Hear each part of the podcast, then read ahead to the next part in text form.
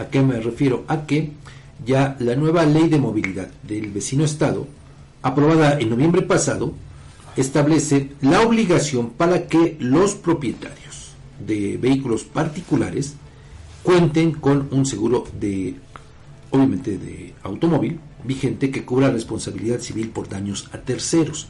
De acuerdo con esa reforma, que debe, bueno, ya cobra vigencia en los 217 municipios poblanos, pues eh, todos los dueños de los vehículos deben tener un seguro que cumpla con la normatividad para garantizar un tránsito seguro, accesible e inclusivo en la vecina entidad de Puebla.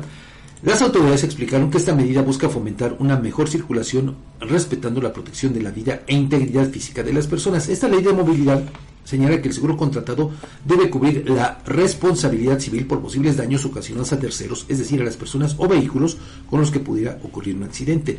Esto incluye gastos médicos en caso de lesiones, daños materiales a otros autos e incluso indemnizaciones por fallecimiento.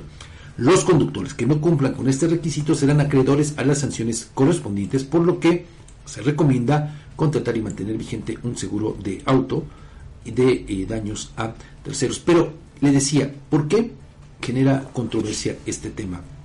Una, porque hay quienes ven esta determinación como un acto impositivo que solamente favorece a las empresas aseguradoras, ¿no? que, bueno, solamente habría que echarle un vistazo a los datos aportados por la Conducef para saber cuántas y tantas quejas hay en contra de las aseguradoras que no cumplen Cierto. con lo que se comprometen, con lo que prometen. Sí, sí, sí, sí. Entonces, ese, por esa parte, eh, le digo, hay esta, esta controversia, ¿no? Pero además hay que referirlo que ya también de acuerdo con disposiciones federales, cualquier vehículo ya no es eh, privativo de Puebla, ¿eh? Cualquier propietario de un vehículo debe tener su, su vehículo asegurado. Asegurado, sí. O sea, esa ya es una disposición federal. O sea, no es, eh, bueno, aquí la, la aterrizan en... En los municipios, en las, en en las calles, ¿no? sí.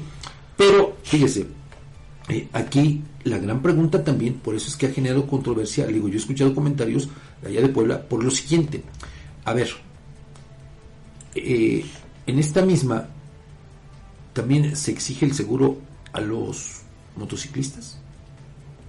Tendría que ser. Bueno, Sí. no conozco cómo esté la ley, pero tendría que ser, porque hay que también tomar en consideración cuántos accidentes son generados por motociclistas. Cierto. Pero, fíjese, yo por eso insisto en esta parte que es controversial, cierto. Hoy a los propietarios de los vehículos estamos obligados a eso, ¿no? Sí, cierto. ¿Quién no hemos padecido precisamente por un accidente en que nos afectan, Sí. te dañan, ¿no? En tu patrimonio Sí. y quien te genera el accidente, pues anda por ahí Sin mayor problema. Sí. dejan abandonar los vehículos, en fin, bueno, creo que cada uno de nosotros tendríamos alguna experiencia mala al respecto, ¿no? Así es. Pero es algo que yo he insistido y sé que quizá es motivo también de muchas críticas, pero creo que es necesario ponerlo también sobre la mesa de discusión. ¿Qué pasa? Cierto, hay este discurso de que primero el peatón, sí es cierto. Sí. ¿Qué pasa con todas, todos nosotros, porque ahí vamos todos, porque en algún momento de nuestro día a día somos peatones, pero qué pasa con nosotros que somos irresponsables y que no utilizamos las banquetas? Y podemos provocar un accidente. Claro, sí. No solamente con un vehículo de cuatro ruedas o de más ruedas, sino incluso con una bicicleta, con una motoneta, ahora con los scooters, scooters, ¿cómo se llama? Scooters, ajá. Bueno, con estos también pues, puede haber un accidente por gente que utiliza el arroyo vehicular para caminar Así es. la banqueta. Ajá. Y en otros casos, ciclistas o motociclistas que ocupan las banquetas como si fueran. Entonces, bueno, por eso yo, yo hablo. Ahí tendría que haber también, eh, pues, alguna disposición para que vayamos cambiando esta cultura. Porque salgamos a las calles y veamos. O sea, es común ver a mucha gente utilizando el arroyo vehicular para caminar, aun cuando existen las banquetas. Cierto. En otras partes, las banquetas son utilizadas como estacionamiento. Así es. Entonces, bueno, es, le digo, es un tema muy, muy, muy con- controversial este, ¿no? Sí, Eh, sin duda. el, el tema de los seguros. Y mire, a pesar de estas disposiciones, retomo lo que le comentábamos hace unos días. El caso de esta línea de autotransporte, la empresa Chicotencatl, que opera de Tlaxcala a Pisaco y viceversa, con estas unidades blancas, no tienen placas. Sin placas. Y llevan años, ¿eh? Años. Me atrevo a decir que llevan más de una llevan, me atrevo a decir que lleva más de una década. No tengo ahora el, el dato exacto, pero So- sí estoy Son, seguro son las hijitas de, de esos coches Chevrolet que se- Sí, sí. otros tienen más. Bueno, No, bueno, esos son de hace 35 años. Sí, claro, claro. No, no, pero digo, no tienen. Luego entonces usted dígame cómo los propietarios de esas unidades, concesionarios además, cómo van a poder contratar un seguro para los pasajeros. cierto. ¿Cómo van a poder contratar un seguro vehicular si lo primero que te piden, uno de los requisitos es eso, tus placas? Porque si no, si hay un, un siniestro, Sí, ¿contra quién vas? así es. ¿Contra quién? ¿No? Sí, es cierto. Entonces, Es, es, es muy controversial. Creo yo, y, y esto lo digo a título personal, Fabián, que eh, no deja de ser necesario, no me aparto de eso. por- no me aparto, pero, no, no, pero sí creo que va a generar mucha, mucha ámpula por, por muchos sectores, por muchos ciudadanos a los que no les gusta ceñirse bajo el imperio de la ley. Sin duda.